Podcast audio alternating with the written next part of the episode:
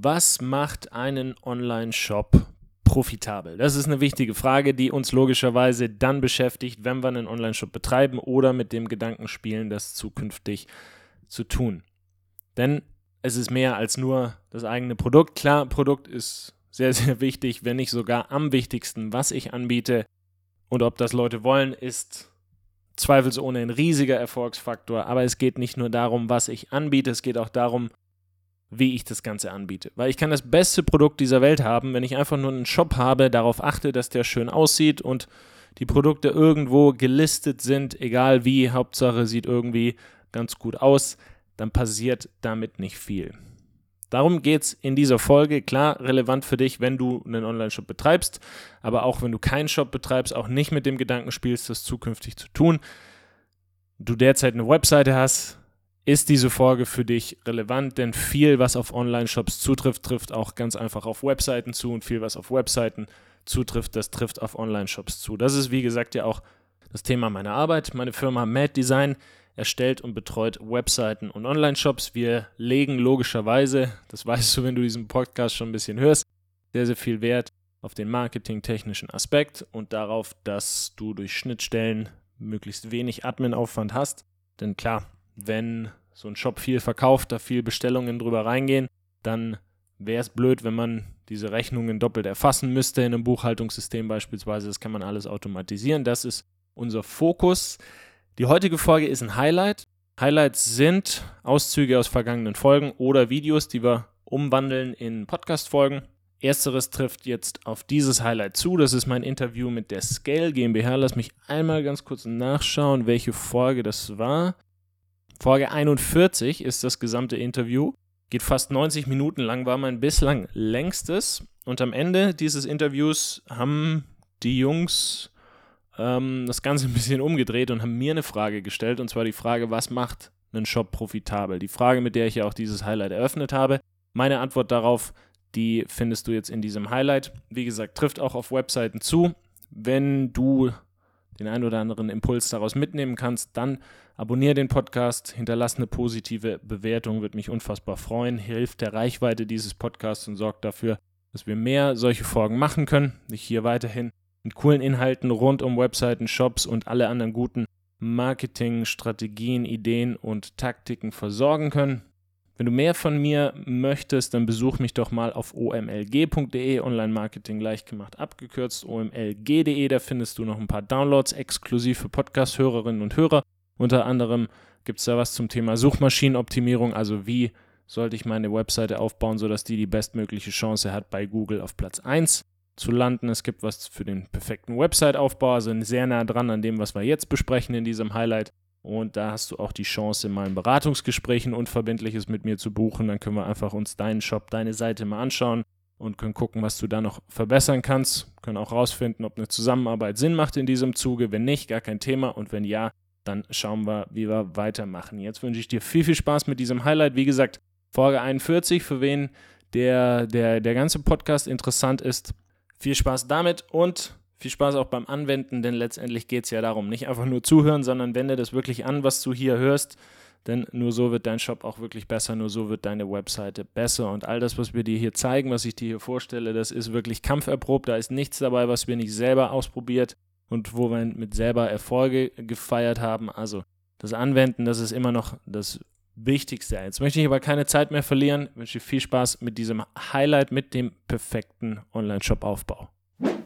Ich würde gerne noch so ein bisschen, wir sind ja bei dir hier zu Gast, bei Mad Design. Äh, ich habe ja super Erfahrung mit euch. Vielleicht kannst du mal ein bisschen erzählen, wie ihr so einen Online-Shop strukturiert. Was macht ein Online-Shop im Endeffekt funktion funktionstüchtig oder nicht? Das interessiert mich einfach persönlich. Viel Sachen. Also da können wir, ähm, wie viel Zeit haben wir? Nee, Quatsch. Äh, Gleich nochmal einen Podcast. da, können, da können wir nochmal einen ganzen Podcast zu drehen, äh, was so ein, so ein Shop ansprechend macht. Nee, also das Thema, also dass er gut aussieht, ist natürlich die eine Sache, dass das, was ich verkaufe, dass das ansprechend dargestellt wird, sei es durch Mockups, sei es durch Bilder, das ist ganz wichtig. Aber vor allem das vernachlässigen viele sind Texte. Texte ist für uns aber der wichtigste Bestandteil von jeder Webseite, weil klar, Grafiken ziehen Aufmerksamkeit an, Bilder auch, aber ein Bild allein hat noch nie irgendwas verkauft. Also irgendwas muss da immer stehen, irgendwas muss da immer dazu sein. Und das ist völlig egal, ob das ein Video ist, das muss irgendwo geskriptet sein. Auch ein Bilderbuch muss verkauft werden, theoretisch. Auch da brauchen wir irgendwie einen Verkaufstext. Und da haben viele, viele Luft nach oben, weil sie einfach sehr viel von sich erzählen und von ihrem Produkt und viel zu wenig davon, wie das, was sie tun, wie das Produkt dem Kunden letztendlich weiterhilft, welches Endergebnis dabei rauskommt, wie das Leben aussieht mit diesem, mit diesem Endergebnis. Wie, wie, also dann ist der Schmerz weg oder es gibt eben diese Lösung, die eine Person sucht, die ist dann da und das schön ausmalen und vor allem auch da knackig zum Punkt kommen. Da haben viele, viele in, in unseren Augen noch, noch Luft nach oben und dann sind es natürlich so die klassischen Dinge, dass es halt einfach ist zu bestellen, dass es alles sehr übersichtlich ist, dass ich Filterfunktionen drin habe, dass ich zum Beispiel, wenn ich jetzt vorhin wir es, von, von Socken und Unterhosen, dass ich da Damen und Herren, dass ich das auswählen kann. Also je, dass ich meine Produkte ganz einfach filtern kann, wenn ich mehrere Anwendungsbereiche habe. Wenn ich ein Produkt verkaufe, dass ich jemandem dann vielleicht nochmal zusätzlich was anbiete, dass ich ein Cross-Sell, ein Upsell drunter habe, dass ich sage, das, also Amazon macht es wunderbar. Also das könnte Ihnen auch noch gefallen. Andere haben auch das noch gekauft. Also solche Dinge sind sehr, sehr wichtig. Vielleicht auch, ich habe ich über dem Warenkorb nochmal einen kleinen Hinweis, hey, wenn du jetzt noch für 15 Euro zusätzlich noch was bestellst, ist der Versand kostenlos. Solche Sachen, dass man einfach das interagiert, äh, interaktiv hält. Ein guter Shop ist einfach ein Kreis, keine Einbahnstraße. Das Schlimmste, was wir einfach machen könnten, ist, dass wir jemand ans Ende von der Unterseite schicken und jemand weiß nicht, okay, was jetzt? Also das Blödeste ist, dass jemand wieder hochscrollen muss und dann ja drüber nachdenken muss, was er jetzt als nächstes tun soll, weil die Leute sind einfach viel am Handy unterwegs. Deshalb ist es auch ganz wichtig, dass man halt drüber nachdenkt, wie baue ich nicht nur meine, meine mobile Version auf, sondern auch, wie baue ich die platzsparend auf, weil äh, in einer klassischen mobilen Version ist halt dann alles, was auf dem Desktop nebeneinander ist, untereinander. Das sorgt eben auch dann dafür, dass ich endlos scrollen muss, wenn ich eine sehr, sehr lange Seite habe. Deshalb so Sachen einbauen wie einen seitlichen Scroll-Effekt, dass ich auf dem Handy ich habe die eine Produktkategorie und ich kann dann von links nach rechts scrollen. Dann sehe ich aber auch gleich auf meinem Bildschirm, ich habe eine Produktkategorie drunter, die mich vielleicht eher interessiert und kann dann da seitlich scrollen. Also dass man das halt, dass man mit dem mit seinem Platz halt möglichst wirtschaftlich umgeht auf so, auf so einer mobilen Version. Das ist wichtig, einfach Handlungsaufrufe, gute Texte, hast du mich angesprochen, äh, Grafik, einfach, dass es einfach ist. Upsells sind wichtig, dass man, dass man jemandem immer klar macht, was er oder sie als nächstes tun soll. Das vielleicht sind so, so, Vielleicht auch so responsive Design oder sowas. Genau, das ist das, was ich, was ich meine mit, äh, mit, wenn man mobil erstmal schaut, wie ist es, wie ist es mobil dann aufgebaut. Texte habe ich angesprochen. Text ist natürlich ganz einmal wichtig, dass wie formuliere ich das, aber auf der anderen Seite auch, auch was spreche ich an. Das, vorhin hatten wir es davon, dass wir nach einer Bestellung auch mal nachfragen, hey, wie einfach war das zu bestellen? Für was nutzt du unser Produkt? Im Smoothie-Beispiel, was, äh, mit wem trinkst du? Also, dass man danach halt noch auf die Leute zugeht, Fragen stellt und diese Fragen dann letztendlich auch beantwortet auf so einer Produktdetailseite, dass man da ein FAQ drauf hat, dass man Bedenken entkräftet, ist auch ganz wichtig, weil jemand weiß vielleicht, ich will diese Lösung, ich will dieses Produkt, hat dann aber vielleicht irgendwelche Bedenken noch im Kopf. Ja, aber wie sieht's aus mit Garantie? Ja, kann ich das zurückschicken? Wie lange? Und, und dann fehlen irgendwelche Infos und wenn da auch nur eine Info fehlt, dann, dann kaufen halt lang nicht so viele Leute. Ich sehe da sehr, sehr viel Überschneidung und wer gut aufgepasst hat, der hat jetzt auch verstanden, dass eigentlich nicht nur der rote Faden von der Ad zum Shop wichtig ist eigentlich, sondern auch die Sachen eigentlich sich, sich wiederholen. Also auch was du gerade gesagt hast, fand ich nochmal gut, nennt sich bei uns Buyer Objections, also die im Prinzip die ähm, im Kopf die Blockaden zu lösen, warum man eigentlich nicht kaufen sollte.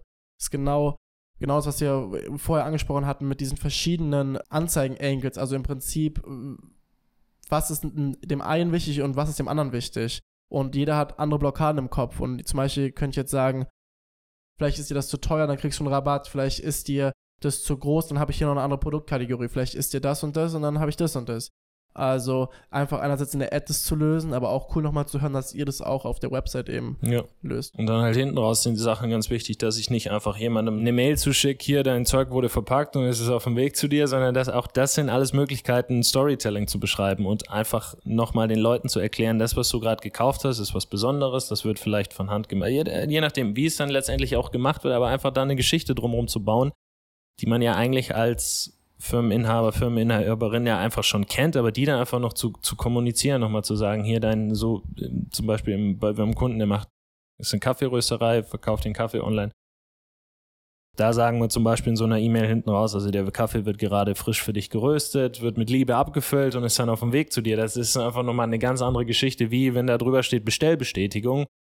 Hier die Details und dann Produkt A, B und C wird dann gelistet und, und dann geht die raus, sondern das ist halt dann auch so, so ein Weg. Also auch wieder dieses, dieses Kreisthema halt, auch wenn jemand gekauft hat, auch da hört es nicht auf, sondern dann die Person soll ja wiederkommen. Das heißt, ja.